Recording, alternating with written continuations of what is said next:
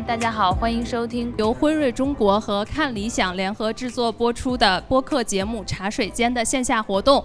那我是今天的主持人，叫做妮娜。大家好。那茶水间呢是一档关注于职场的播客。那在每一期的节目当中呢，其实我们会邀请不同行业和领域的职场人一起做客，聊一聊在职场当中，呃，我们可以发现那些现象的问题。那通过讨论这个现象，其实我们想发现背后的那个职场真问题。那我们在一起讨论、分享职场人的困境，我们也希望一起求得一些共识，然后以及解法。那就像辉瑞，我觉得致力于每一个人都享有平等的健康一样，那我们也希望就每一个职场人都赢得一个快乐和健康的职场。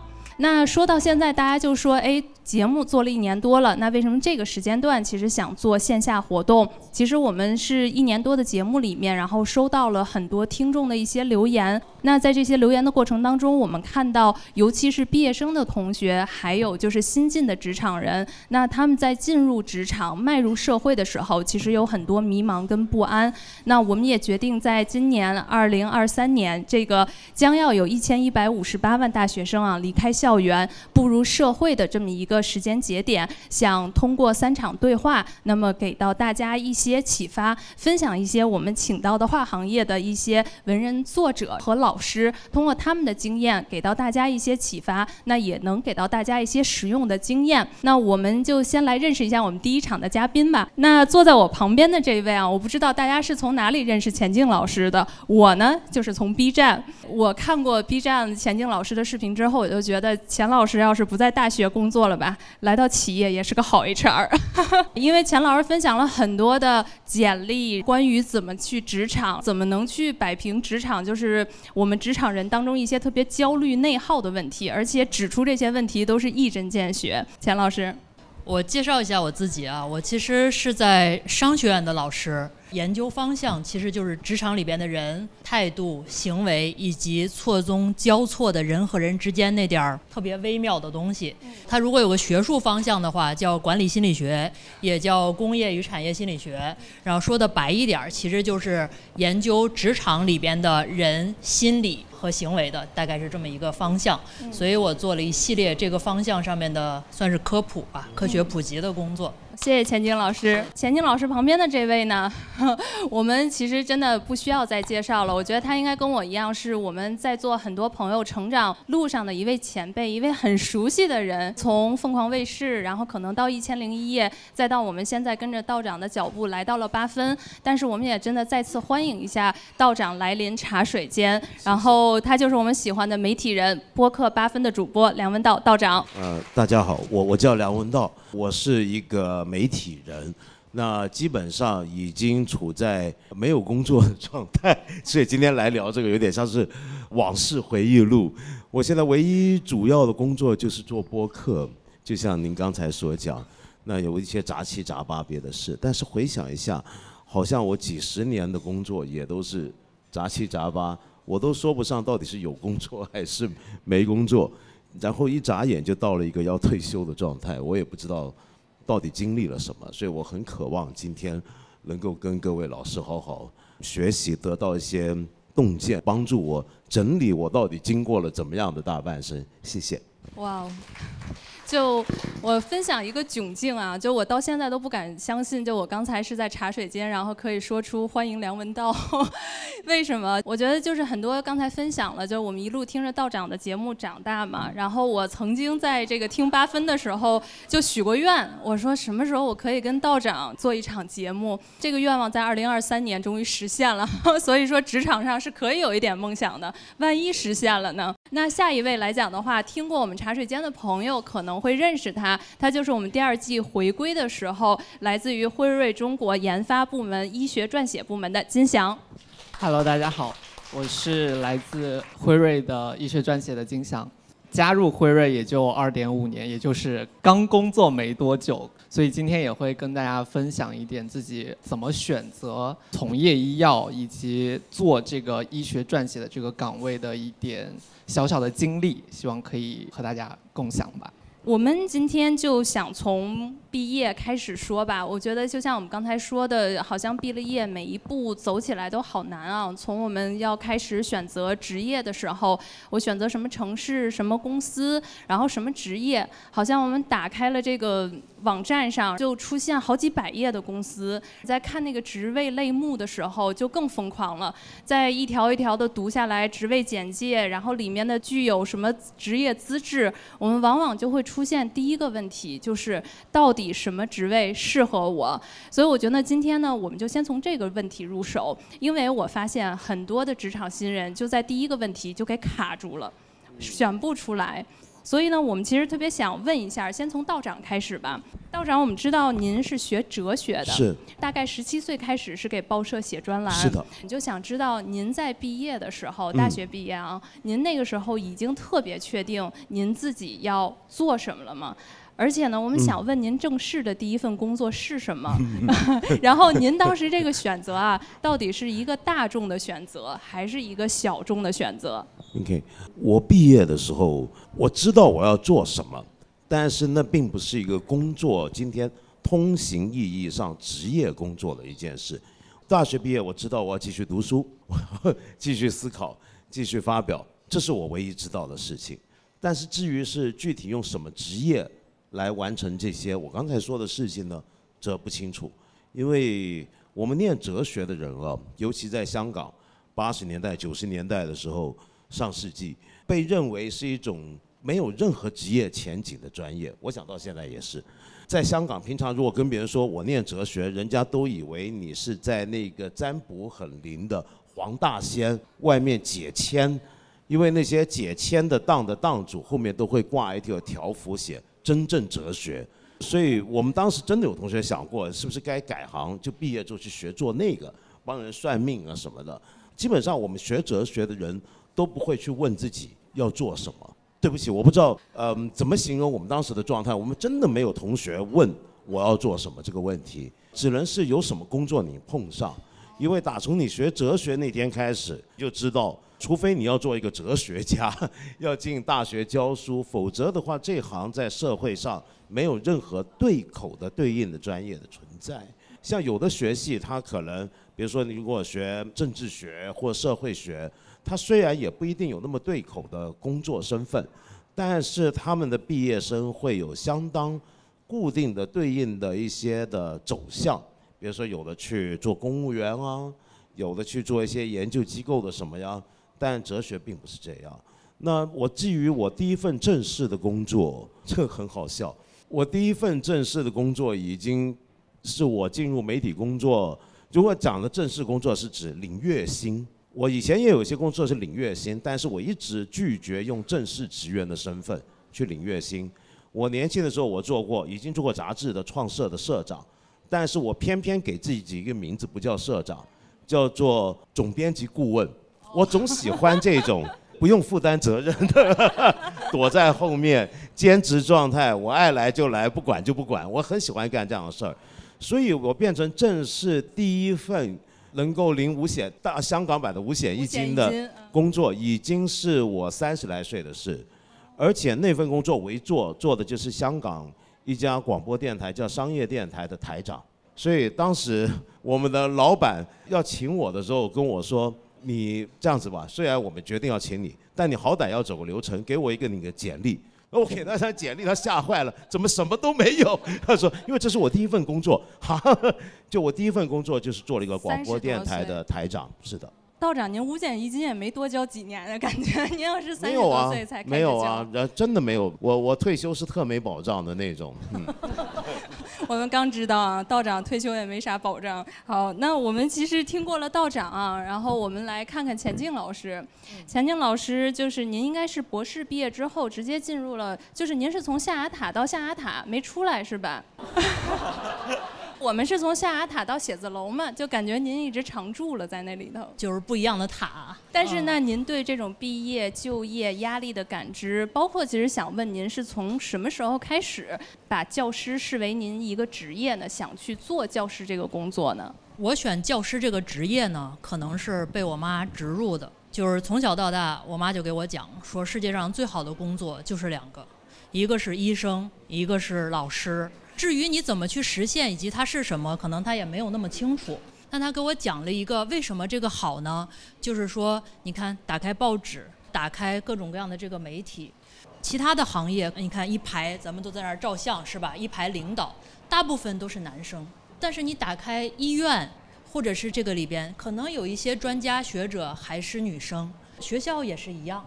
打开以后，可能那个能站在前排照相的里边有一部分是女孩子，所以说他觉得这可能是一个有累积性的、可以去经营的这么一个东西。所以说我就被植入这样一个想法，然后我还是理科生，但是后边呢，这个学医未果，就是没有考上心仪的医学院，这不是就灭了一个吗？那我得抓住世界上另一个最好的工作呀，我一定得把它抓住，那就是老师。而且是原来我们家对面有一大学，然后想当大学老师，然后我在想当大学老师之前，不知道大学还有一个要做科研的东西，以为老师都是老师就在那儿啊讲台上，然后只是你站在小学里、中学里、大学里，哦，原来大学老师还要做科研，而且科研是非常重的一个工作比例，是后边才知道的。之后又去问是吧？哦，原来我要当大学老师，那我就得继续读书，读书就得读到博士。在我那个年代，当时已经是必须得读到博士才要当大学老师了，所以就这么一步一步倒推回来去读的。那我不是要选一个世界上最好的工作吗？也没规定专业。然后呢，我就把所有专业找了一个书店，然后在那个书店的教科书的这个范畴里边，就一本一本的去翻。喜欢哪个教科书，最后就报哪个专业就行了嘛。反正哪个专业都能当大学老师。啊 好在这个假设没有错，就翻。我当时可能还翻的不是我这个专业，我翻的是觉得喜欢市场营销。什么叫喜欢呢？就是你看那个教科书，它里边定义什么叫产品，什么叫这个四 P 对吧？什么叫产品？然后什么叫做销售？什么叫做促销？等等等等这些东西，就这些词的定义本身，你看了的时候都觉得。一既不讨厌，第二个觉得这玩意儿好有魅力呀，于是就选了哎商学院里边一直去读，读的就是管理学的本科。之后做研究呢，就越来越收窄，变成了一个管理学和心理学的交叉学科，一直做到现在。这就是我的职场。嗯，就是我们也听到了啊，这个钱静老师的职场也是从另外一个职场，然后次而选的教师，就爱我所选。就是我有一个假设，然后我签书也经常签这四个字：爱我所选。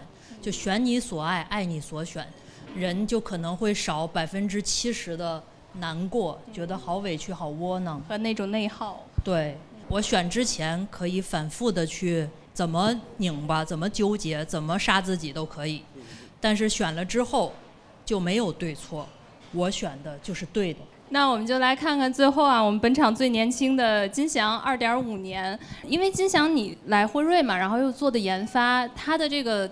职位的 title 就叫医学撰写。其实我刚接触金祥的时候，我就像打开了研发的一个大门。我们研发里面少说得有二三百个职位，一个职位下面可能也就一个人，所以每一个职位我都不知道是做什么的。我还曾经真的问过金祥。那我觉得除了一会儿你帮我们说说医学撰写是什么啊，就怎么撰写的。但是我觉得金祥有一个我们特别好奇的是，你也是之前做学术研究的，在研究生阶段，对吧？其实作为研究的理工科，其实他毕业的时候，我们看到最难的一个问题就是，我到底是要继续做科研，对吧？进入研究所，还是我要来到企业里面去变相一个企业的职员去做一些工作？我觉得这个判断，想问问你当时怎么选的？我先给大家简单介绍一下什么是医学撰写。就像妮娜说的，我们一个药品或者说一个药物从实验室一直走到最后，比如说患者身上，它是有漫长的路程的。那每一个环节都需要人去 support 去去支持。那医学撰写呢，就是在比如说我们要做一个临床实验，那么临床实验方案需要有人写。临床实验报告需要有人写，那还有比如说临床实验过程当中你发生的不良反应事件，你需要有人去写。那么这一系列的，包括还要和药监局去沟通的文件，这些许许多多东西都需要有人去写。那么我们的任务就是要么去帮助写这些文件，或者说我们直接来写这些文件。那这就是我们每天要做的事情。我做这个选择，其实大概在研二快到研三的时候。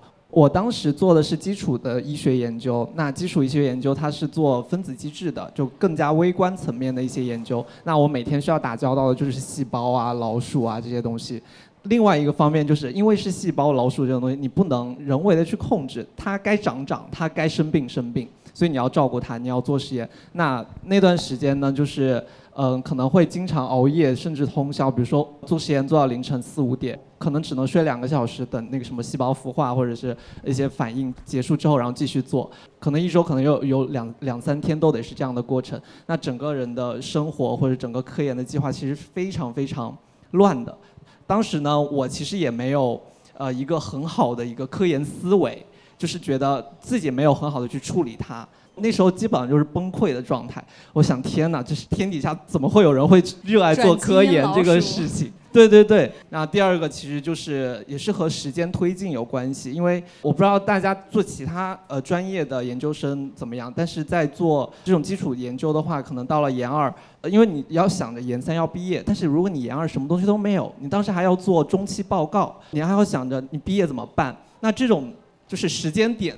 就扑面而来，就给你的压力更加重了。我一边我实验室失败的，我什么都没有；我一边说我要交东西出去，不交出去的话我怎么办？啊，这种这种压力就压得我觉得，天哪，我我可能真的不太适合做科研。所以那个时候我去和我我的导师去讨论这个事情。那我的老师其实问我的问题也和他第一次见面问我的问题一样，就是为什么我要读研？我在反思这个问题，因为我在第一次跟他见面的时候，他问我这个问题，我给的回答是我想要去看一下做分子机制研究到底是什么样子。那当我的导师当时问我读研的目的是什么时候，我回想起这件事情，我觉得，哦，好像我读研的目的达到了。那我也不觉得可能自己不适合做科研，那我就做了这个选择了。我就觉得可能侧重点就就是要放到以后我可能就不会做科研，我去做可能从事医药行业的这样的事情上面。所以我就做了这样的一个选择，这就让我当时就焦虑减少了很多很多，轻松了是不是？对，会轻松很多。那个时候其实就是一边。在做科研吧，就其实因为还要做自己的课题嘛，然后一边就会想着，要不我去找个实习吧，我去考虑一下我怎么去之后如果从事医药行业我能做什么。所以这个时候我做了第二个选择，就是找一份实习。呃，当时是找了一份我觉得比较相对轻松的，不会占用我太多时间的实习。我觉得这是我做的一个很很对的决定。我找一份实习就是想要去了解医药行业它有什么岗位。它有什么样的角色？那什么样的角色适合我？我就想看一下这个，这就是我实习的目的。那我去实习的话，那我抓这个目的，我去做这些事情就好了。那个时候也是第一次意识到，医学撰写这个角色还蛮适合我的。我觉得我做了一个很好的选择，也获得了对这个角色的一个认知。认知。后来就有了在辉瑞的医学撰写实习，真真正正的在。就工作里面感受到哦，我每天要做哪些事情。那么在这个过程当中，我才意识到，就像钱静老师刚刚说的，选我所爱，爱我所选，其实也有一点成分在这里面。因为这一路的这个选择过来，其实是自己有花努力在做这样的一个选择。那这其实让自己的选择带了一点光环，我会觉得哦。我还真的挺适合这个，我还挺喜欢这个。那么做下去的话，他也挺让我开心的。而且就感觉特别，就是开 meeting 的时候，终于见着真事儿了，真人了。你听到他们观点之后，你才知道，哦，这些职位都可以放在我的这个职场 list 里面，开始我可以真正做选择了。那其实想问，就是道长和钱静老师一个问题：我们发现这个职业生涯规划啊，在早几年的话，可能都是每到毕业生快毕业了，大家才开始，比如说像大四或者研究生二年级、三年级。但是由于这几年嘛，大家都知道，比如说毕业比较难，所以其实很多的同学到大一开始就毕业规划了。那我先问道长一个问题，因为我之前听您的节目啊，您说您这一生到现在吧，应该有六十多张名片了，对吧？有一些名片可能已经废了，因为刚才道长说这我这行业都没了。但是您从来没有做过这个职业生涯规划，但是那在您这一份一份一份工作到您三十多岁找到第一份工作的时候，您的选择的。这些坐标系或者评判的标准都是什么呢？说起来，我讲的事情可能钱老师未必同意啊，就是不是太赞成做很严密的职业生涯规划，尤其是当你还没真正进入职场的时候，往往大一的新生可能不知道自己读的这个专业，在他毕业之后，这个专业已经被消灭了。你规划是赶不上变化的。我们现在还处在人类第四次工业革命当中，第一次就是蒸汽机，第二次、第三次我们都已经很熟悉，我们现在已经到了第四次工业革命中当中。这过去几年里面，我们看到整个工作跟职业类型的变化，是我们几年前预计不到的。现在有大量的人投身在快递之类的物流行业里面，有很多年轻人直接转行做自媒体，一毕业就投身成了做所谓的网红。那这些在以前的概念来讲，这甚至不叫做职业，这算是一种什么样的职业、什么样的工作呢？你怎么样去计划呢？所以我自己觉得，职业规划做得太早，往往会耗费了你大多数没有用的精力。我宁愿把精力跟时间灌注在第一，那我比较任性啊，我想做的是我喜欢的事；第二是培养某些能力，而那些能力可能是不因应职业工种而有变化的。那些能力包括一种语言沟通的能力。包括某种的资讯处理的能力，包括某种的联系不同的知识之间爆发出新的创意的能力，怎么样发展自己的这种能力，比你觉得我将来打算做某种行业某份工作，然后往那个方向规划，可能要好一点点。因为我不敢说我自己是这样，因为很坦白讲，我有时候参与类似今天这样的讨论，我会有点忐忑，是因为。我觉得我人生中绝大部分时候的职业的转变，一个工作跳到另一个工作，都是跟命运相关，都是跟运气相关，而这一点往往是我们在谈这种职场经验的时候不太愿意去谈的，因为我们通常都宁愿告诉我们的受众，你可以如何规划，你可以如何掌握你该做什么，但事实上，在一个人的职业生命当中。有太多太多事情，在我看来是你控制不了的。我们前年的时候，假如我是做教培行业，我不知道一夜之间我整个行业会不见了。于是第二次就业开始做脱口秀。那我们这世界本来就已经有很多的变动，那尤其在中国，我们的变动的因素可能更复杂，所以变得我如何来规划呢？我觉得还是要有一些内在的能力的栽培。可能还自己能稍微掌握一点。也鼓励大家可以去听昨晚更新的八分啊，我我是追完那个八分睡了个好觉。对，那我们就在这边问问钱静老师吧，因为钱老师应该现在在大学里面工作，而且钱老师其实应该有一门课程，之前有聊过。其实钱老师的学生是特别幸福，然后钱老师其实会从一开始跟大家会去说找一些目标。那我觉得钱老师可以分享分享，就是您在里面接触同学怎么辅导，以及我觉得在您这边您。您觉得什么是可规划的？什么可能还是要学生自己去找寻的、探索的？其实我同意道长说的哈。我觉得人呢，首先就是你刚才那个假设说，大一因为工作很难找，所以同学们就疯狂的卷起来了，开始去规划工作。这个事儿不存在，这并不是我观察到的现实。就是同学们依然是迷茫。听到各种各样那个外在的新闻的时候，也是困惑。然后同时，我不听，我不听，不听不听，王八念经。然后我没有听到，我没有看到，只是知道外边好像很难了，很难了。然后于是我现在干什么好像都没用了，没用了。然后所以说就这样吧，啊。这是即便在我们这种按世俗的标准看来还可以的学校，目前此时此刻的情况也是这样的。大家并没有疯狂的卷起来、站起来、行动起来，就是只是在这个内部耗自己而已，可能是更耗了起来。然后为什么我说我同意道长说的这个呢？我觉得人可以不准备工作，但要准备自己。就是职业的规划，那么细节的一点一滴的这种东西的话，可能是很难的。这就是我们所谓的现在市面上这种职业生涯规划，对吧？我听见这几个词，我都头皮发麻。包括很多有的时候也会市面上找说，请你去讲讲职业生涯规划，我都拒绝了十一年了。就是你很细节哈，我是工作了十点五年，这么多年里边，因为我做这个研究，包括这个身份，有很多人来讲，就我也觉得这个事情，不知道从何讲起。或者说很难，我也在琢磨是不是有一个规划的路径或者怎么东西可以讲，也许有，但是就是调节一个比例，比如说，我也当班主任、当辅导员，我会鼓励同学们做一件什么事情呢？就是你可以琢磨一下，你的准备职业和准备自己之间是个什么比例，这个是可以想的。因为吧，人是非常多元的，尤其大学里边的小朋友，每个人是不一样的。有的人真的是空空如也，没有任何的想法，他不知道什么叫准备自己，甚至自己还没有构建起来。那么这个时候，其实我觉得，你看这个比例就少了，对吧？那咱们就准备工作，因为只要有一件事情像一个线头一样，你能以它为始拎起来，充分的和事情去碰撞。这个时候，人就会见自己。我觉得人很难坐在电脑前面对着一个墙，然后或者说学那些所谓他自己可能也没有那么喜欢的功课的时候看见自己。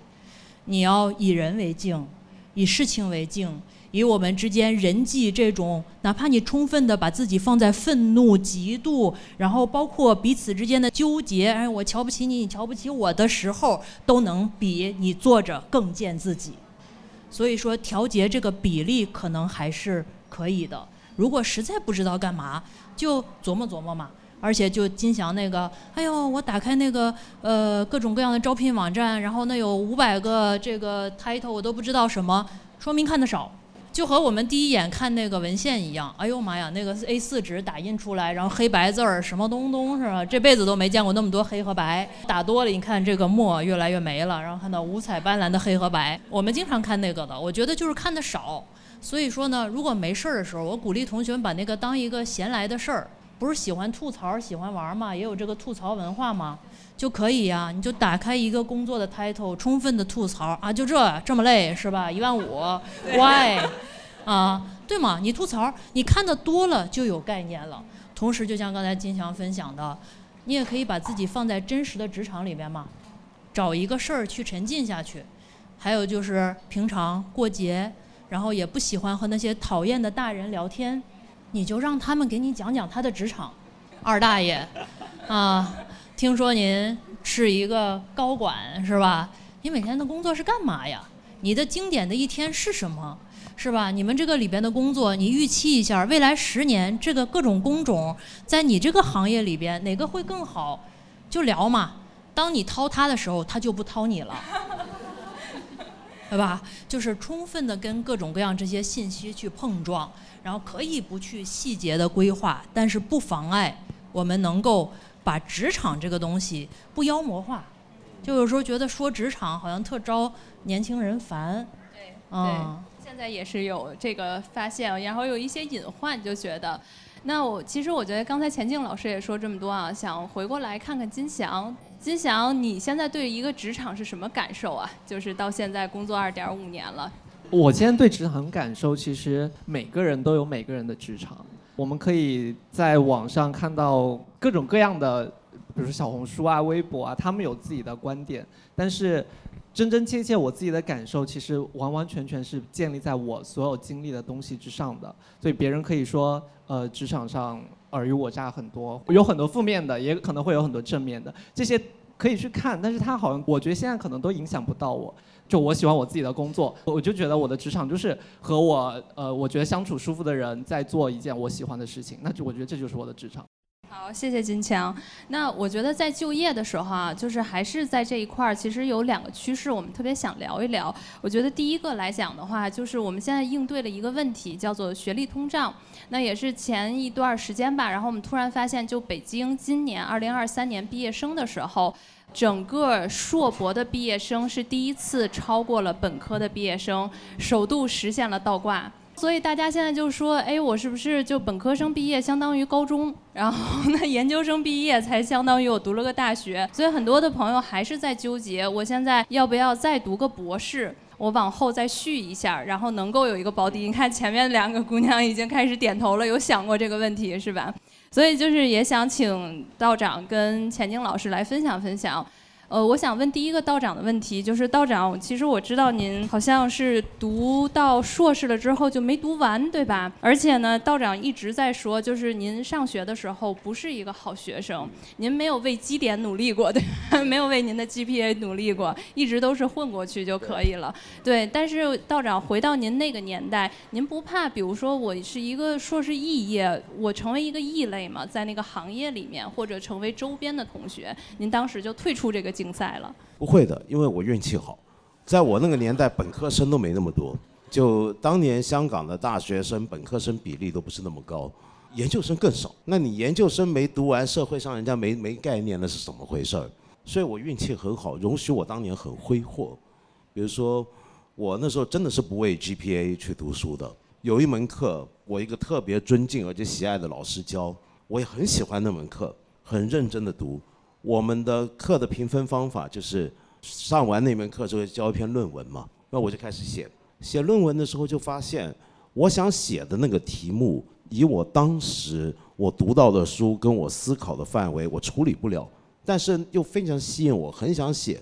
那怎么办？比如说这是一个要要现实交的一个功课，你不能说我为了要完成我一个研究课题，然后这个功课不交啊。但是我就跟老师说这样子吧，老师。这一门课你就当我白修了，你让我不及格吧。我这个学期我不交功课，但是你能不能答应我，给我一两年时间，我把这篇论文写完，到时候给你，你告诉我你的看法。他就说好啊，然后我那门课就不及格，因为我没交功课。但是我两年后真的交了一篇论文给他，然后他看了，他觉得写的很好，鼓励我发去一些刊物。那我那时候就是这样，就我真从来不觉得 GPA 对我有多重要，只是，但是我回想起来只是运气好，而且我觉得在今天学历通货膨胀这么严重的情况下，这会引致一个问题，一个东西通货膨胀太厉害之后，我们可能会回头反过来问，这样子去读研究生或者进入学院，真的有那么重要吗？现在其实我觉得很多人读研的一个动机啊，这可能钱老师更了解。并不是因为觉得现在满大街都是硕博了，那所以我也得读上硕博，否则的话我出来没有就业竞争力。我觉得更多的情况是在变动时刻，很多人不知道自己该怎么办。其实有很多年轻人是不知道自己该往何处去，不知道自己出来能找到什么工作，于是觉得我继续念书，这其实是躲在战壕的一个策略，多于说是真的因为。很想再去读一个什么东西，觉得那个东西很有用等等，所以我觉得其实现在读硕博的年轻人很多是很茫然的，而这么读下去，假如你对这些东西不真的感兴趣，很有可能等到你读完之后，这个学历贬值已经到了一个整个社会对学历这件事情有新看法的阶段，而有新看法的阶段，很有可能会造成很大的灾难的。我并不是说将来学历不重要了又。学历始终是个基本，但是它将来还会有多重要这一点，我现在是有点怀疑的，因为这个变动太大。谢谢道长，那话题交给钱老师，钱老师您对这个问题怎么看？因为您身边肯定有不少的学生，也面临相似的选择，肯定也问过您很多这方面的意见，想听听您的看法。嗯，我说说我的看法哈，呃，首先呢，人在分，就是如果不准备正经去上班儿。就上班，就是说别人挑选你的那种，那可以把这一部分 pass。你不上班了，然后你就不要被学历去束缚，可能性价比更高。另外一个就是绝大多数的人，可能还是要去有老板，被挑选要去上班的。那这里边再分，你是不是有真的硬才华？如果你有真的硬才华，这一部分也可以 pass。最性价比的是读一个不错的大学本科。然后结束在此，进入社会可能是一个最大性价比的事情。如果说就是我们万万千千平平凡凡的普通人，那可能性价比更高的是再往上去积淀某一种程度的学历。为什么这样呢？就是学历可能就是平凡的人的一个金牌，谁也区分不出来谁。就是咱们在这儿彼此的时候，我们能分清谁是谁，然后有这个时间去给你，有这个精力，然后有非常大的这种情绪投入到我们彼此的身上的时候，我知道你是你，我不会看你是什么学历的。但是当它变成一张张 A4 黑白纸的时候，哪怕是彩打的，放在各种各样的 HR 那里的时候，它没有情绪，就是一个个的信息。这个就有点像，如果你特别有情志，就千万不要去相亲。当你相亲的时候，你就变成了纸上的信息，在那个场域里边，信息很重要。但是如果说我们真的有才情，就不要进入那个市场。在那个市场的时候，他看你具象化的这些信息，也是某种程度的合理，啊，我可能是这样想的。然后所以说翻回来这个学历，当然有的工作是不需要研究生学历的。但是有的工作他肯定是需要的，这我相信很多同学、很多朋友，然后他去选择的时候可能也看过这个。但是很多人处在的一个纠结就是什么呢？可能我要的这个工作不需要研究生学历，但是我又很普通，所以我需要把自己升个零点五格，然后用一个研究生学历 plus 我的普通，可能就没有那么普通。大概大部分人是这样的一个抉择。我经常讲一个笑话，就是我从小到大学习，可能都是那个班里的十几二十名吧。就你很难就没听说说过什么人说我聪明，啊，这个词是从来没有听说过的。然后呢，哎，忽然间某一天到了三十多岁，可能是副教授以后，我就说，哎呀，我老师，呃，这个普普通通奋斗到今天，没有人相信这个，然后都觉得你大尾巴狼，然后你一定是在装什么呢？然后甚至最近一些年，经常有人说啊。你好聪明呀，然后钱静老师对，这不是优秀就是聪明，聪明是个特质，你知道没有被表扬过特质的人是不喜欢结果的，结果是是一个客观的，就喜欢那个特质，就发现这个为什么呢？那还不是就是因为我觉得啊，可能就是因为你说你博士都读出来了，然后你说你就是没有什么智商，人家也不相信，所以说学历还是一个普普通通的人被人看见的时候的一个。小发光，啊，它可能就是露营里边我们点在那个帐篷外边的那么一点灯。我不点那个灯，我就是个帐篷，我依然在。但是我点了那个灯，你就能看清我的轮廓。我点的越多，可能就稍微多了那么一点点的亮，可能是这个功能。大部分人也可能就是用学历才积点自己的那一点亮光。如果你自发光，就把它扔掉，不需要。如果说暂时咱们还有的人晚熟嘛。你还没有发现自己的小光的时候，那也可以，也不要谴责。我现在觉得好像这个很微妙，开始去谴责读书了，说好像你特别的无助，你也不知道怎么着，然后你就囤着自己，然后也不进入这个工作室上，你在逃避，你在害怕什么，然后掐着他的脖子说上什么学呀？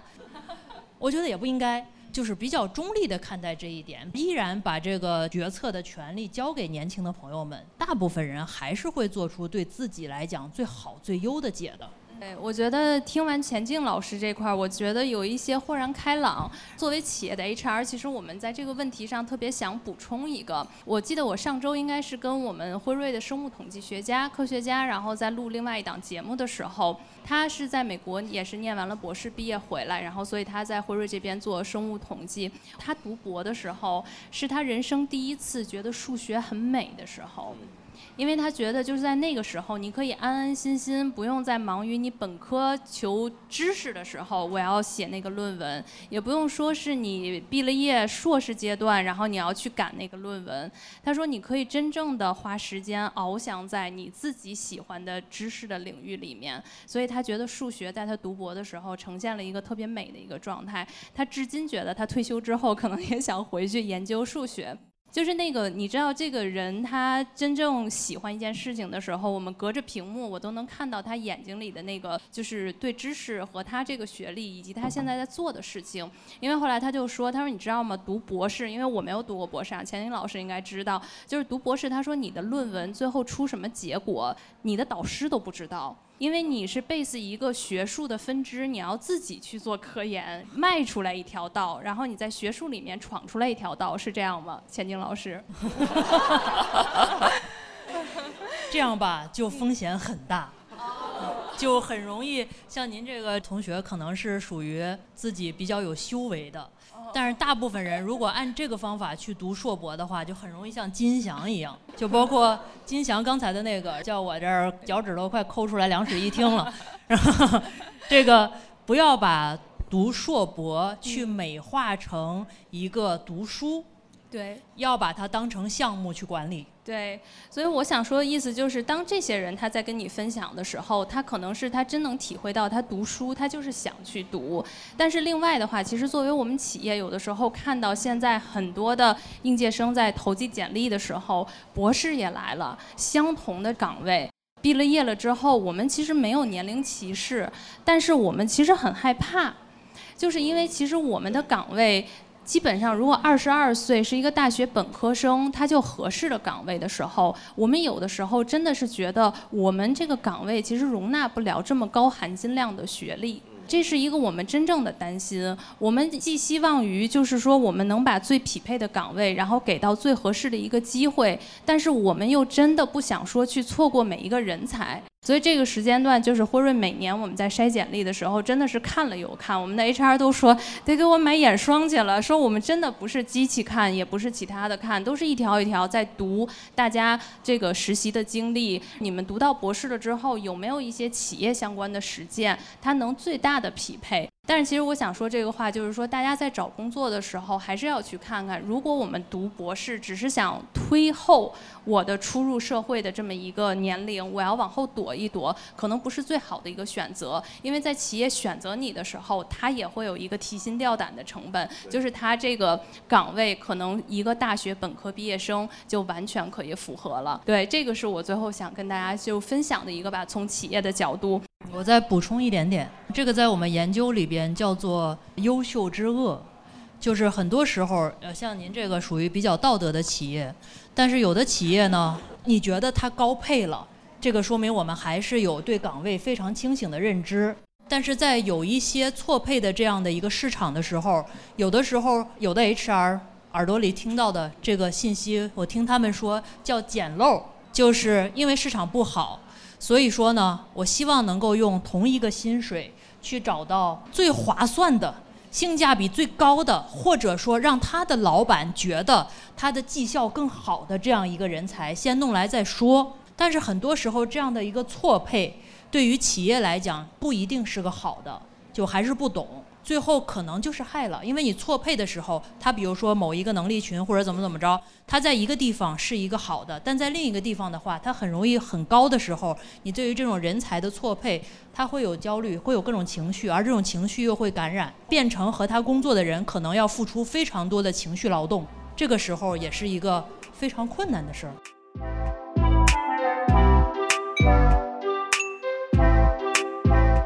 那我们说完了这个学历啊，我觉得下一个来到职场的安全感，我相信可能大家也是现在急需啊。后面那个呃观众又乐了，我觉得今年应该从去年吧，我最新看了一个职场的报告，就是在职场安全感的这个话题上来讲的话，应该已经超过了薪酬，成为了大多数毕业生第一考虑的一个要务。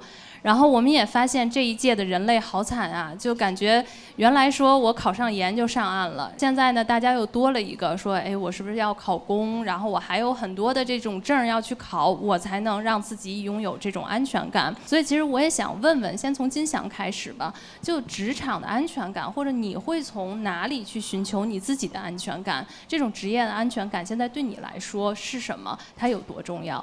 我从我刚入职场的时候的状态改变来分享一下吧。你知道，就是从一个学生到一个全职一周要去五天公司的这样的一个人，这两种状态的切换，它其实对我来说就是一种全新的一个人际关系去处理。因为我以前从来没有过老板，从来没有过同事的这种关系，那我不知道怎么去处理。我的幸运的一点是我有过实习，那么我实习的时候可以一周三天，本来是每周零天到每周三天，然后到正式入职的时候是每周五天，所以这是一个过渡，它让我有一个缓冲，这是我比较幸运的一点。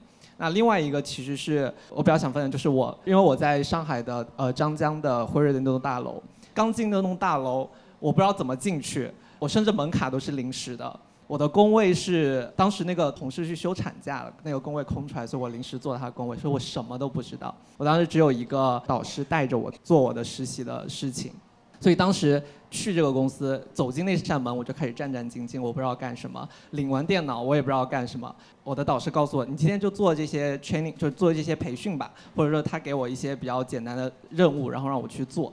就是一整天下来，事情不多，但是我非常非常紧张，非常非常累。那第一天可能大概是这样过去的，但是我觉得这样不行，它不是一种焦虑，它是一种不知所措，它就是一种不安全感。过去一天不行，那第二天我在就就在思考。我到底要怎么处理这种不知所措？我现在认为我做最对的一件事情，就是我当时逼着自己每周去找我的导师，我去主动跟他汇报我这周做了什么，我需要他给我反馈。你觉得我做的怎么样？做得好还是不好？我要下一步要怎么做？因为这个不是呃，这个不是规定，就是我们的导师和 mentor 和 mentee 之间有就是一必须要做的事情。但是我逼着自己去每周这样的频率，然后抓住他。可能这一周下来，我最开心的一件事情就是跟他说完这个，他给我的反馈。那这个时候是我最有安全感的时候，我会觉得哦，也许我有机会能够在辉瑞留下来，也许我做这个事情就是做的对的，也许医学撰写就是这样做这些事情的。那这样的话，我就稍微安定了一点。那也就随着这样的。过程吧，也就是大概每周一次，每周一次，然后后来就有了转正的面试，然后再有了后来就真正的就是转正进入到了辉瑞这个过程。尽管现在也是会有一些新的关系，比如说我今天来这儿，我也是战战兢兢，就是和和道长和千金老师也是会有害怕，也是一种非常全新的这种状态。他就已经不是当初从学生到职场的这个转变，他不是从零到一了，他可能是从一到一点五或者从一到二，就比当时的。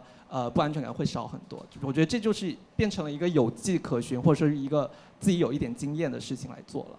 这其实我比较想要分享的一个东西。那想问问道长，就是道长，您在过去您所有的从事的行业、职业做的事情当中，您会有不安全感的时刻吗？就是那个时刻，您是怎么度过的？包括您是从什么地方继续获得您的这种安全感，然后让您可以就是在选择职业的时候，心力是游刃有余的？看起来是。我发现我可能不太合适谈这个话题，因为，因为某程度上，说实话，我觉得这个跟一个人的性格相当有关。我是一个从来都挺安全感、挺有安全感的人。你看，我大学毕业，然后我先当过小学老师，然后再回去读研究生，然后读完研究生之后没交论文，就继续做媒体工作。那我每一份工作，就像我刚才讲的，我都不希望维持那种上班关系。人家请我做事，我都讲得很清楚，我不进来做全职，我一定要做一个很特别的一个事情。所以我在这个过程，我做电视台、做报纸、做杂志、做电影、做广播，各种文化活动、NGO，然后有一些商业机构的东西。那在这个过程里面，我慢慢培养出一种经营自己的状态跟能力。什么意思呢？就是说，我们今天大家在讲的打工这件事情，都是假设你毕业之后，你进入一家机构，比如说辉瑞，然后你打工，让你在一个岗位上，然后你大概能够看得出来，如果你继续留在这个岗位，在这个公司，你会计划你能走到什么地步？又或者说，在同一个产业或者相关产业，你能怎么做？但是你始终是在一个机构工作，你是一个机构人。但是当你如果像我这样的，是个非机构人，其实现在这种人越来越多。那这种时候，你要想象自己是个机构，你要把自己当成机构来处理。什么意思呢？就是你开始不依赖月薪，你开始觉得所有的收入不是那么稳定的情况，你怎么重新合理分配自己的支出跟收入之间的关系？然后你要把你的每一项工作，比如说有段时间我在报纸。做他们的类似副编的职位的东西，但也不是全职哦。我同时还在帮一个电视台做一个节目的策划，又帮另一个项目做一个监制。那我就把这三样工作看成是我在三个领域的投资，这不是工作，这是投资。投资是什么意思？就是我在这里投入时间，然后你给我一笔回报，但是我要回来的东西绝对不只是那个 payment。还包括我在这个领域所累积的知识跟能力，而这些东西我要开始考虑，或者将来有机会的时候，我怎么样把我在电影工作的相关的经验跟一种能力带入到平面媒体，平面媒体的能力跟经验又能转移到电视里面去，那你就开始逐渐掌握一种把各个相关领域串联起来的一种能力。那这种能力是要你主动经营跟投资的。也就是说，如果今天你很不幸的像我一样，没有全职工作或不打算做全职工作，那你可能就要把自己当成是个公司。你不是在为一个公司服务，你自己就是自己的公司。那你看事情的眼光跟做事的方法会不一样的。谢谢道长，钱晶老师呢？嗯，现在人们一说说不安的时代，不安的自己，找一个稳定的工作，就是所谓的呃考公，对吧？或者是事业单位，这叫稳定的工作。啊，包括大学，我们这算是世人觉得的稳定工作了，对吧？但是我想说的是什么呢？就是稳定的工作里边对人的要求，那种你不断的需要算是创意工作。在这种创意的工作里边，不断的要学新的东西，不断的觉得自己不配得，不断的觉得自己好像快要被这个前沿落下的这种心，是一点都不安的。换句话说，我觉得大家需要思考的是，你是到底处理的是自己的不安全感，还是说那个合同上面的安全感？就是合同上面的安全感，并不能够直接给予你真正的安全。相反，你可以看看现在各个大学里边的青年教师，那个不安全感是非常的强烈的，因为要求非常高，也要攀爬各种各样的职业阶梯。而职业阶梯的时候，属于竞品互相 PK 制，就是你怎么怎么样啊，你有什么品质的发表了，他有什么品质发表，你有多少项目，他有多少项目，等于是。彼此都在一个无比安全的工作环境里边，天天惴惴不安。所以，这种安全感和稳定工作之间不一定是画等号的。不是说你找到了一个稳定的工作就非常的安全。相反，我看到我的同行们，就包括我自己，每天都在学新的东西。是很不安的。换句话说，你十年前入职的时候，你那个水平，如果你从那个时候就不变了，那你不是被时代淘汰，也不是被自己淘汰，你就直接被那个岗位淘汰了。那你说是安全还是不安呢？稳定的工作也不会给你造就一个稳定的职场的变化，更不会给你造就一个稳定的能力群。就你在那儿待着就行，永远不会去变。然后你也不用学什么新东西，不用卷了，停止卷了，赶紧进体制内吧。这个假设是不成立的，啊，相反，我建议朋友们，如果想考公的话，可以充分的去了解一下，体制内的工作也是很多元的，千差万别的，很多也要有非常艰辛的工作，很辛苦，也是有长的工作时长，也要付出非常多的体力劳动和情绪劳动，不是说。哎呦，进去以后我就是大爷了，那不是，就是人民公仆为人民，是一个非常非常艰难的职业赛道，并不是一个直接就可以撒手而去的一个非常保健的选择。时代变了，其实我觉得说到这儿的时候，还是可以跟大家也分享一下企业。我记得可能一五一六年我们在工作的时候在做企业，那个时候呢，大家。不太想再攀爬职业阶梯了，就觉得太累了。我那个时候可能是在这种咨询公司做，大家说十三年，你让我十三年做一个合伙人，我等不起啊。然后我现在可能出去，那个时候市场好，我去哪儿几年就可以升成一个高级经理了，对吧？五年我可能都能当 VP 了。你才告诉我十三年，你要才能让我升成一个合伙人。所以那个时候，其实企业也在改革，企业也在变革，然后在想我们怎么能留住这些新人类。当企业呢，其实也面临现在经济的一些压力，我们的吸纳能力，包括我们的盈利能力，包括我们的市场，其实也在被蚕食，然后被不停的这种打断的时候。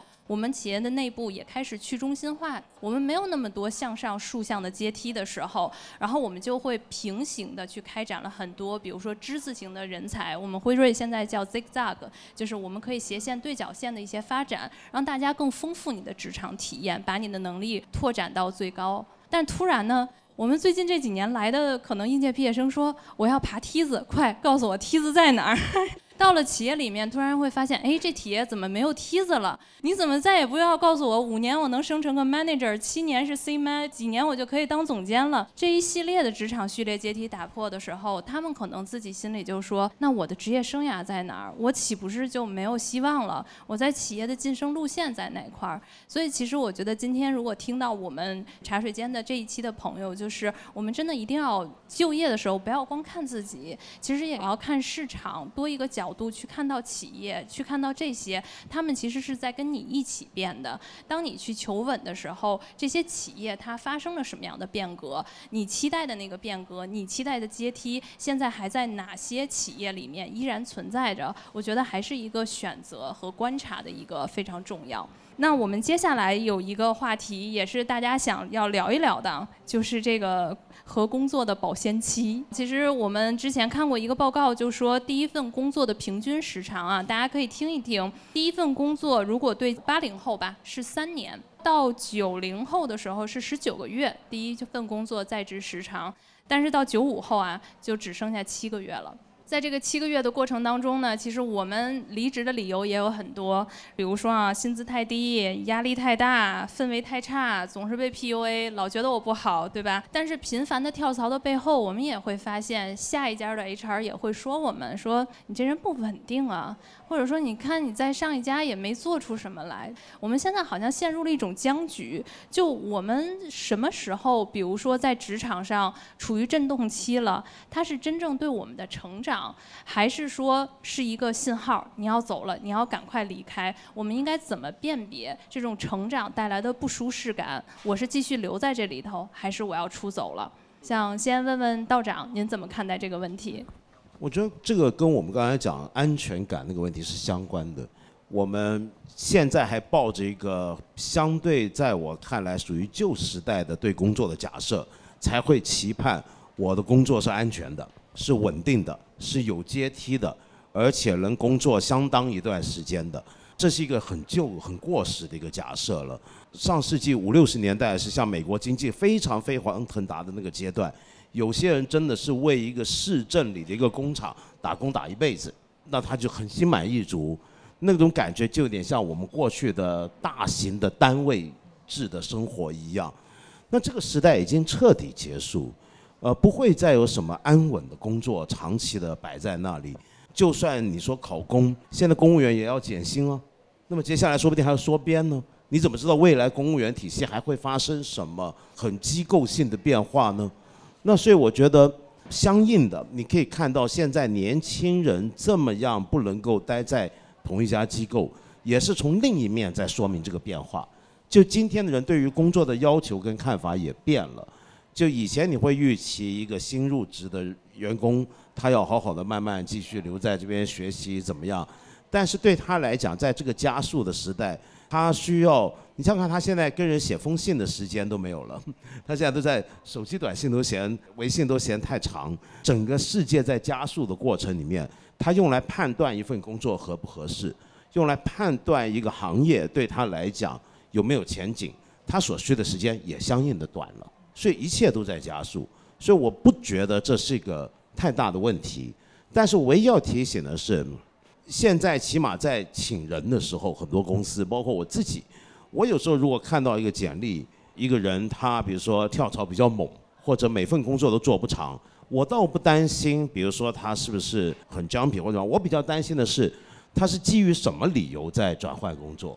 因为有时候这个东西你要考虑，从 HR 你们的角度来想的话，你可能会有很多分析的，是不是说明这个人的人际能力处理有问题？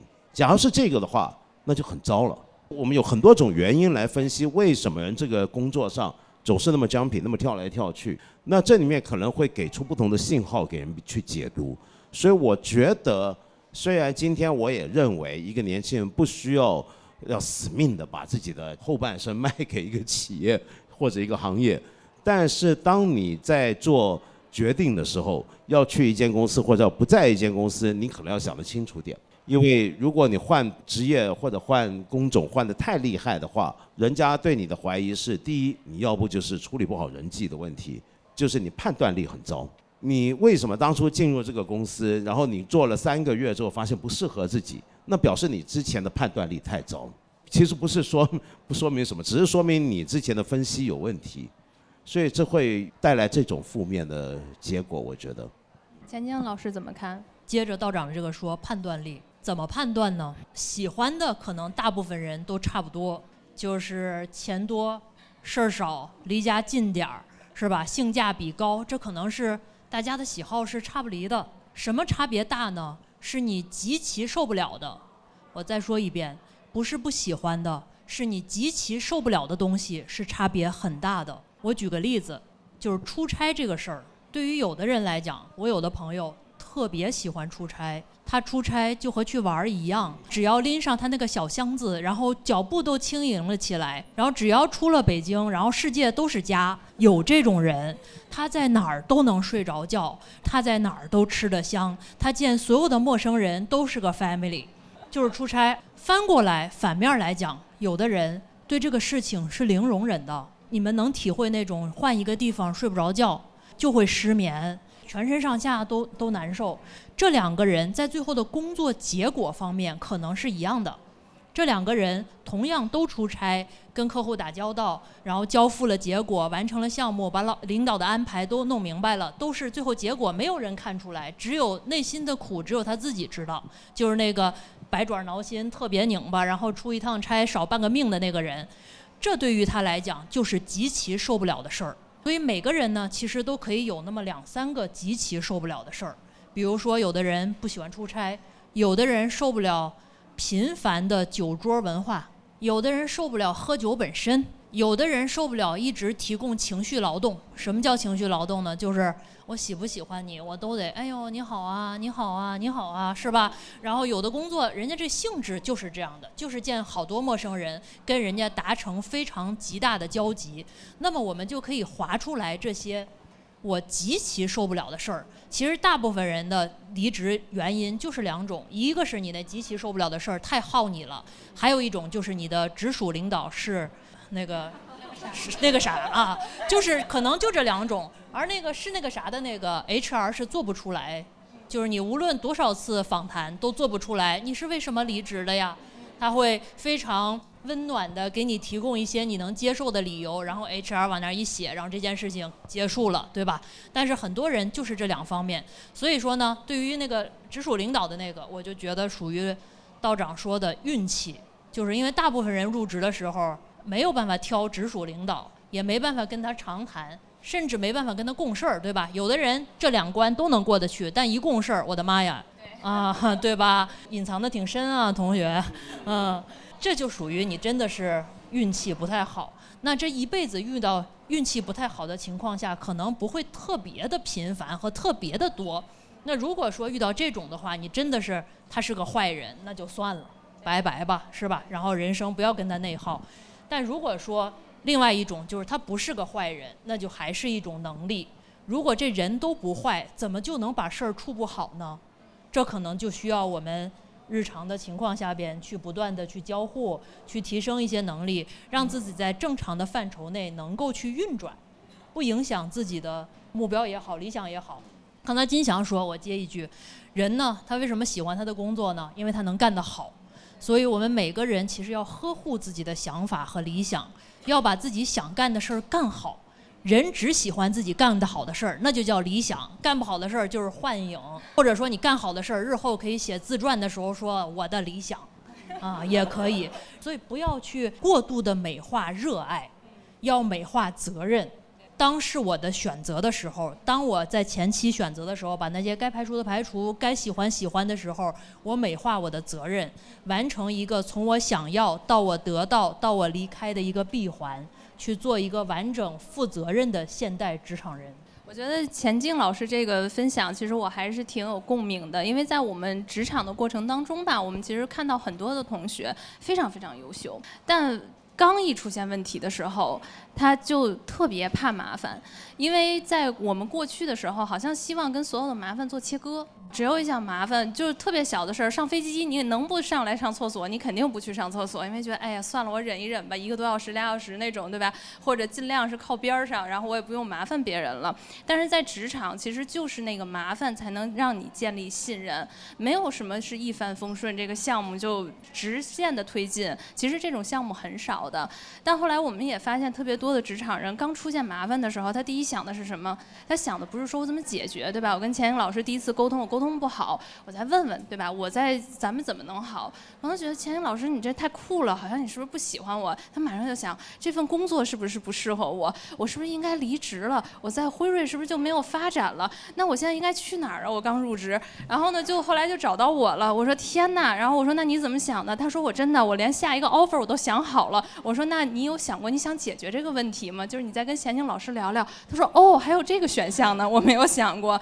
所以就是你看，我们有的。时候走了很多的路，想了很多，但是其实我们最能 take actions 的，我们最能 take 那个行动的去解决这个，反而是他最后想要去做的。所以在这里面，我觉得就是职场，你遇到的是成长也好，去什么也好，先试一试，试一试把这个橄榄枝递过去，然后我真正的把自己作为一个方法，我先尝试性的去解决，我觉得有有可能拿到的结果是不一样。那我觉得下一个问题问金祥吧，你这两点五年都在辉瑞，你肯定是超过你同龄人了，可能超过百分之九十九的同龄人的在职时间啊，就是你怎么看待这个成长的这个问题？我先回到刚刚那个问题，就是我们遇到这样的困难或者到了某个困境，我们到底要待着还是走掉？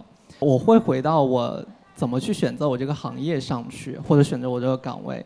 我自己有三个维度，我不知道是不是我自己，或者说我什么时候看到了某篇文章，他给我植入的这个概念，但是我很认可。就刚刚前几我就提到，就是我要做我喜欢做的，我能做的，以及能赚钱的。就能赚钱养活自己。我遇到问题之后，我会回到这三个维度去思考这件事情。我还能不能继续做这个工作？不管是我的能力上，还是我跟人相处上，我还能不能去做？以及我还喜不喜欢做这件事情？然后再则是，他给的钱我到底还能不能接受？遇到各种问题的时候，我都会回到这三个点上。那基于这三个维度，我想举一个非常小的例子，它不是我们客观上，比如说跟人打交道我非常 frustrating，我不想做，是和 Chat GPT 有关的。大家都知道，就是现在 AI 火到飞起，就是你给他一个问题，它可以给你输出一个什么很标准的答案。那对于医学撰写来说，它是一个非常非常大的挑战。我们所有同事职业危机来了，对，职业危机非常严重。就是我们就是个写报告的，我数据拿过来，那么我要写写成一篇报告，这就是我们的工作。那如果 ChatGPT 出来了，我们把数据给 ChatGPT，它就可以生出一篇报告出来。那我们还要干什么呢？刚开始 ChatGPT 出来的时候，我们所有同事都在讨论，完了要失业了，都要被裁掉了。这其实就是在想，我到底要留下还是走掉？这个其实也带给我们自己更多的思考，就是我们除了机器人能做的，我们还能做些什么？我一边在思考我还能不能继续做这件事情的时候，另外一个方面带给我的思考就是，我正在做的这件事情里面更。多的那些不可被替代的东西是什么？而这一点反倒让我觉得我更喜欢我的工作了。这个时候我就去跟我的同事讨论，或者跟我老板去讨论。我就直接问我老板：“老板，我会不会被开掉？你怎么觉得我们以后还能够继续做这个行业？”他给了我一个很好的一个反馈，其实是他也让我发现了我这个岗位上更多的除了写，就是常规意义上我们真的就是坐在电脑前面写这个东西，同时还要去和。几乎可以说是各个职能团队的人去沟通，去获得他们的意见，并且整合，最后写成一个文档。这个是机器，至少现在不能被替代的东西。这个也是我们现在非常核心的一个能力，也就是去沟通、去收集意见、去整合、去总结。突然间意识到，哦，原来我这个能力其实没有被自己发现，但是我一直在用的这个能力，它反倒让我更喜欢我的工作了。在这种 ChatGPT 给我带来不安全感的背景下。反倒让我觉得，哦，我还可以继续做这份工作，我还挺喜欢，我就更喜欢做它了。这其实是给我的一点小的思考，这其实是我对这个问题的一个答案。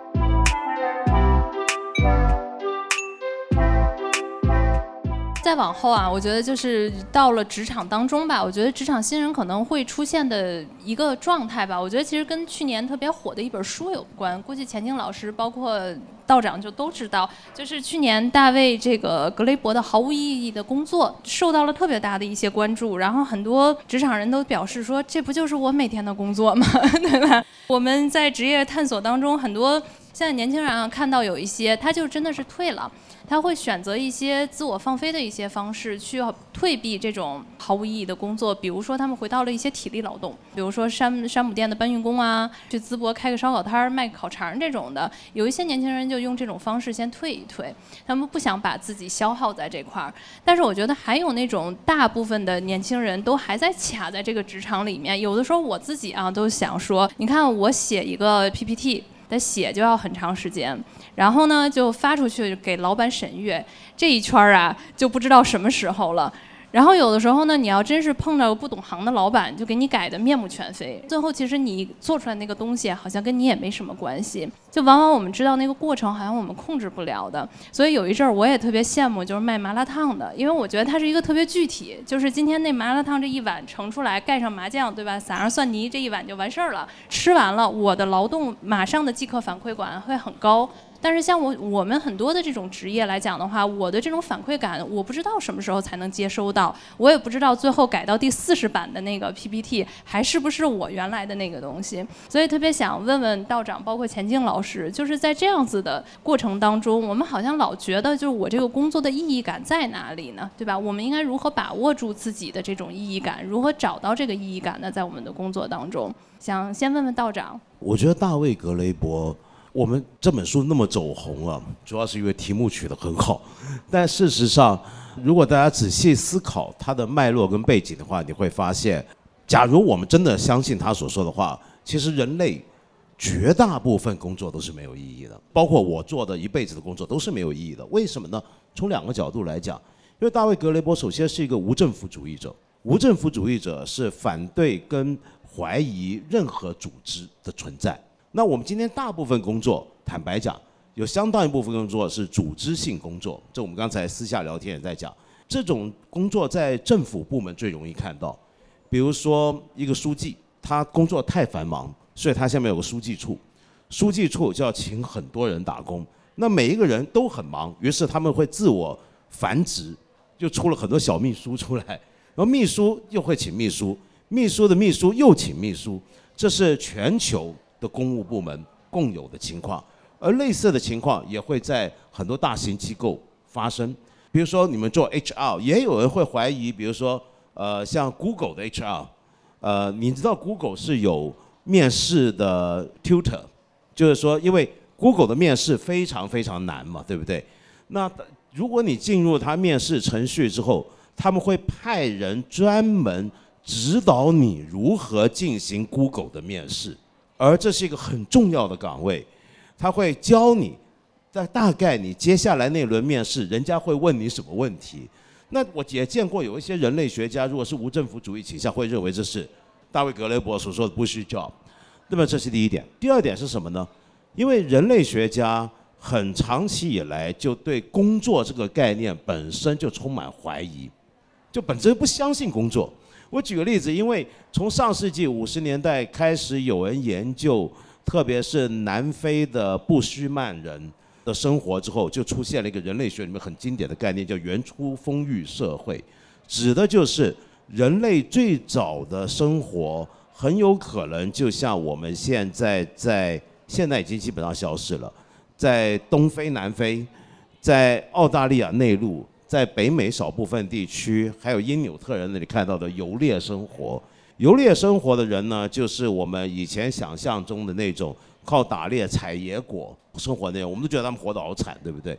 但是如果你用同等物质水平比较的话，他们大部分人的身体都很健康，都比农业文明的人要长寿，而且他们生活很悠闲，他们绝大部分时间都在睡觉休息。绝大部分时间除了睡觉休息，睡醒了没事儿干就聊天，就散步，就发呆。用我们今天的讲法叫放空，跟着就，呃，什么事儿都不用干。打猎呢，通常是一个礼拜打两次，一个村子一个部落，打了个大野猪就够一一条村吃好几天了。然后平常呢，大家采采野果什么的。所以真正用来工作的时间，如果我们把打猎叫工作的话，他们工作时间非常短，生活极端悠闲。所以人类学家就从这里问一个问题：那我们到底在干什么？就假如人是能这么活着的话，那这又牵涉另一个问题，就是我们知道一直以来，从工业革命之后，就不断有人很乐观的在预言，未来我们人类会活得越来越幸福，越来越快乐，因为机器能够取代大部分人的工作，然后我们大部分都不用干活了，啊，我们生活就会很满足了，好像失业问题不存在。是的，因为失业这个问题的存在是工业革命之后才有的。工业革命之前，人类从来不担心失业问题，政府也不会把就业率当成是它重要指标之一。但是为什么以前的学者不担心？机器会取代人的工作呢？是因为他们相信一个在我们今天看来很奇怪的想法。比如说凯恩斯这么了不起的经济学家，他就预言到了二零三零年，绝大部分的人类都到了一个人类前所未有的经济应许之地。那是什么意思呢？就是人类终于克服了经济学家最头疼的问题，就稀缺性问题。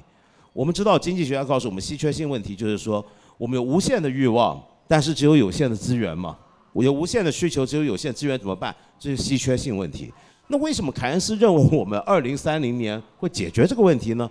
那是因为我们自动化程度如此之高，乃至于人类所要的一切都能够用很低廉的代价轻易的生产出来了。那么你会问说，那怎么可能呢？我们欲望不是无限的吗？OK，这里面有个问题，就刚才人类学家也好像凯恩斯这种经济学家也好，他们都会区分。人的所谓的需求分两种，凯恩斯的讲法是一种是绝对需求，一种相对需求。绝对需求就是你要吃饱，你要有地方睡，你能穿得暖，这叫绝对需求。他认为人类迟早会达到全部能满足的，这不是问题。问题在于你不只想吃饱，你还想吃米其林三星，那是你的事儿了。这叫做相对需求。所以他认为从绝对需求来讲，人类是可以满足的。那所以人类学家通常看工作的时候，会用这种角度来看，他会认为我们今天的社会对于工作的这种思考、这种感受，在人类历史上是一个很短暂的现象，只不过就几两三百年，两三百年前人类对于工作的概念跟我们今天完全不一样。我们今天对于工作的概念是这两三百年工业文明的产物。那所以我一直强调，如果我们面对另一次工业革命，我们会面对的是整个工作概念的变化，到时候可能我们今天谈的所有这些东西都会被挑战的。事实上，我们现在对于工作很多时候都忘了，工作这个东西是非常呃依赖于脉络跟背景的。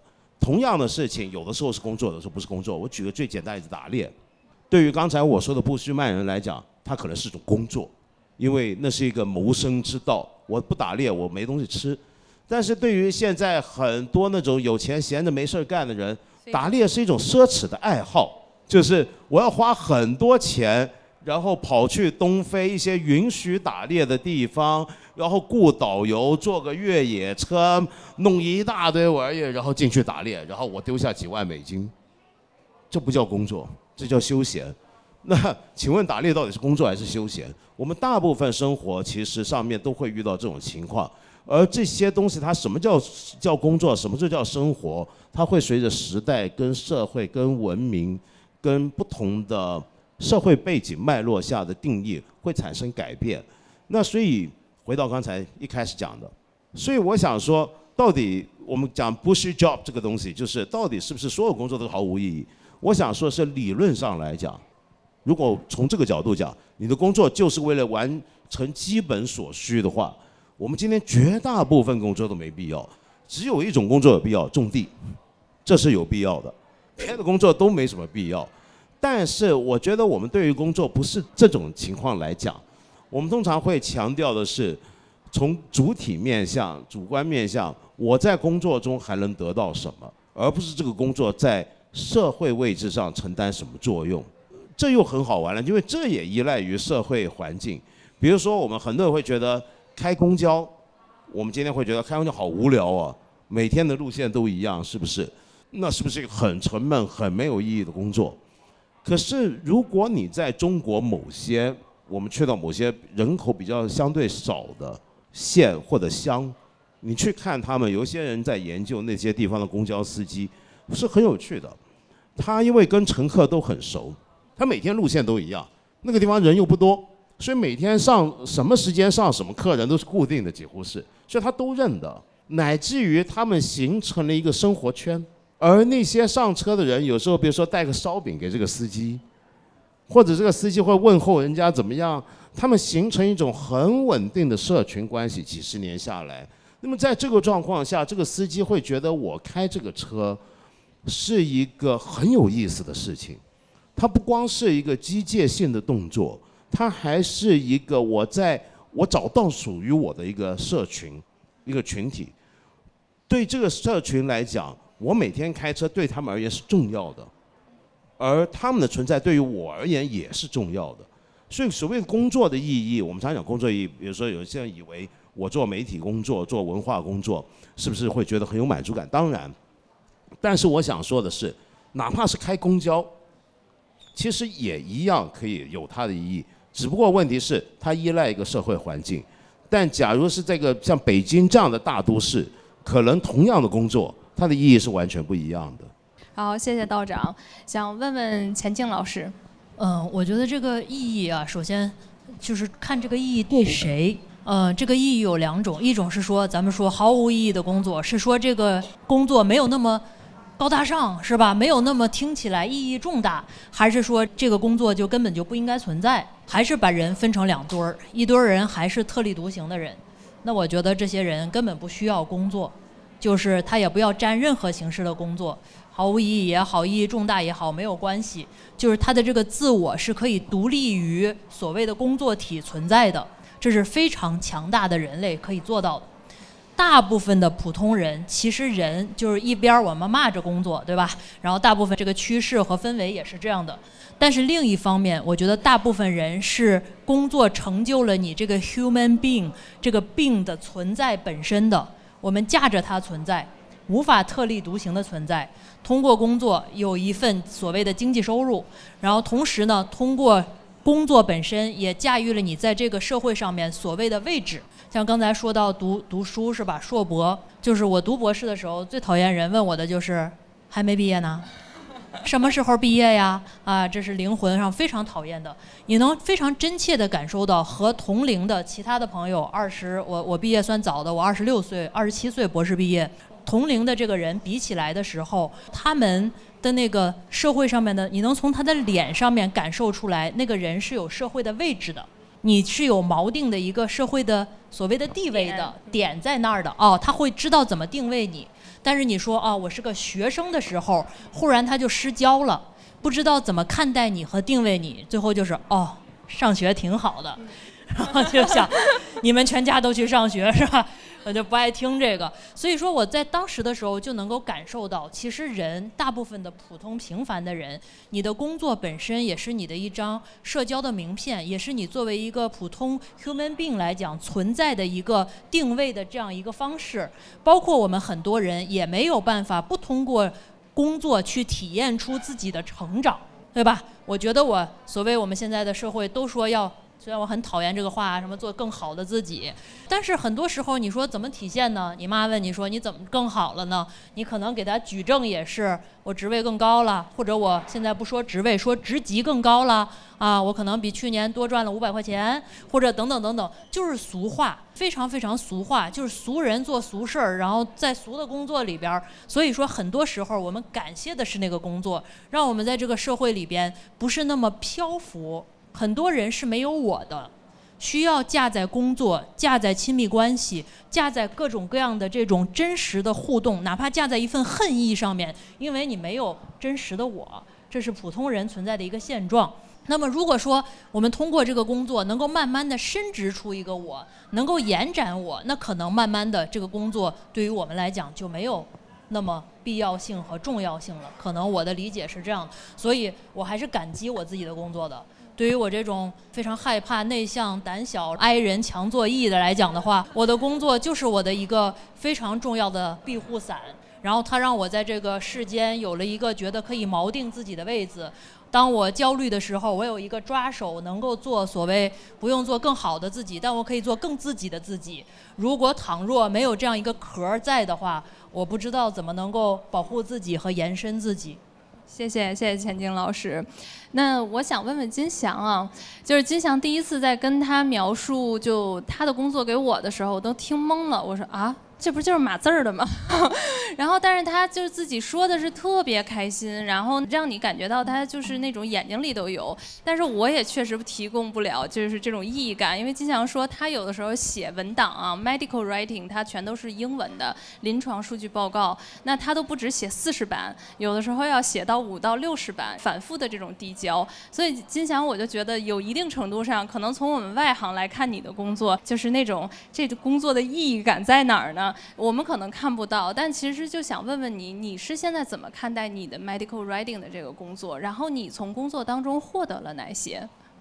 我先澄清一下，我们没有五十到六十版，也没有那么多，会累死的。有一个程序嘛，就是我们要在某一个版本之前解决哪些问题，某一个版本先解决，这样会更高效。啊，回到我的工作的意义，其实我会蛮认可这点，是在于我相信。不管是工作还是生活，所有东西都是阶段性的，就我会把它看成阶段性的。也许我这一段时间我的人状态是这样的，我对我的工作看法是这样的。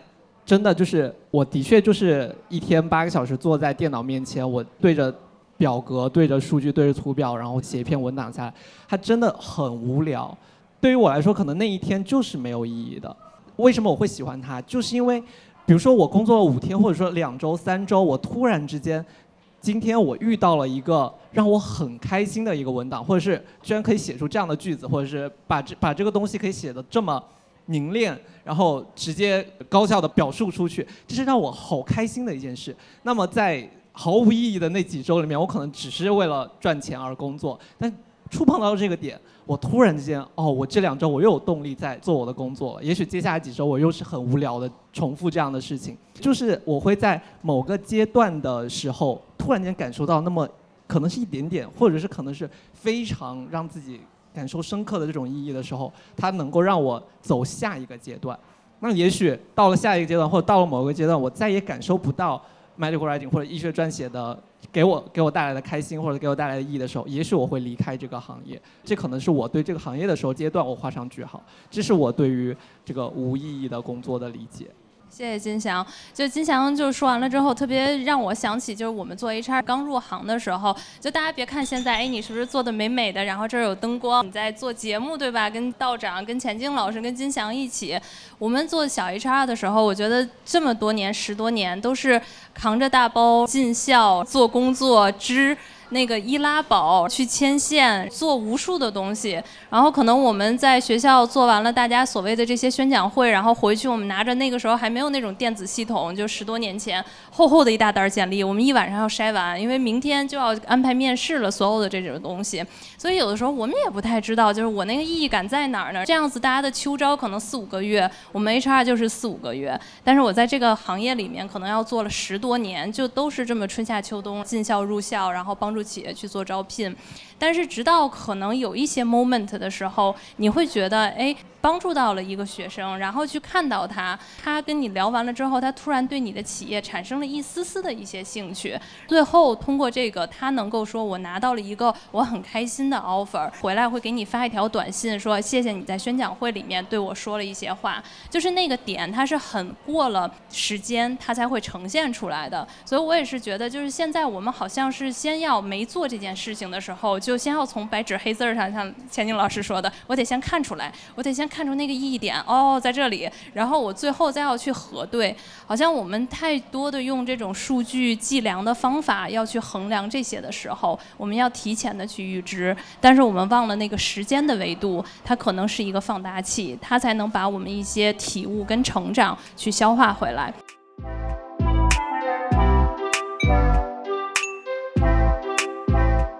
最后，我们还是想有一些能落地的实用性的一些工具。那在我们都知道，现在的经济已经呈现出一些疲软的一些趋势，不再像原来说我们都是坐着电梯乘着这个红利的时代。我们可能那一个时代是这么长起来的，所以我们做的什么东西好像到现在都还好。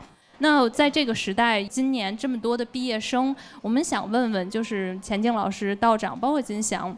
你们觉得现在你们看到的合作的特别出挑的一些年轻人，让你们会很惊讶于他们的一些能力，在跟他们合作的时候，他们身上的哪些能力会特别吸引你？你也愿意说他们应该往这些地方可以去培养培养自己，或者他们能做一些什么，在这个经济放缓的一个时代，然后他们也可以开启更好的生活。道长先来。我觉得在我现在呃接触到的一些青年里面，让我印象最深的就是现在一些年轻人的学习的能力很高。我并不是说所有啊，而是有一些让我印象比较深的是，他们自己学习、自己 update 的版本的不同的能力特别强。这个是我觉得以前我们那个时候不一定每个人都能有的一种能力。那另外呢，就是尽管我不是太相信，因为从认知科学上讲，多功能处理是不可能的事情，但是我仍然必须说，现在的青年他在切换，就是从一个状态切换到另一个状态之间的能力，也很让人吃惊。那当然，这个会不会牺牲了他的某些别的东西为代价呢？我现在还不敢肯定。但是以我最近两年在工作上打交道一些青年来讲，这两样特质是我觉得最有趣的，最让我在思考的，因为它可能给我一个信号，就是我们未来社会会往什么方向走，未来的工作模式、未来的产业模式会往什么路线去走，而我们社会好像正在。准备一些为那个方向的青年。谢谢道长，钱晶老师呢？我比较欣赏的能力啊，可能就两个，一个是善良和赤诚。这是能力吗？我认为是能力。一个人能在混沌的世界里边保持善良和赤诚，一直一直做下去，是一个能力。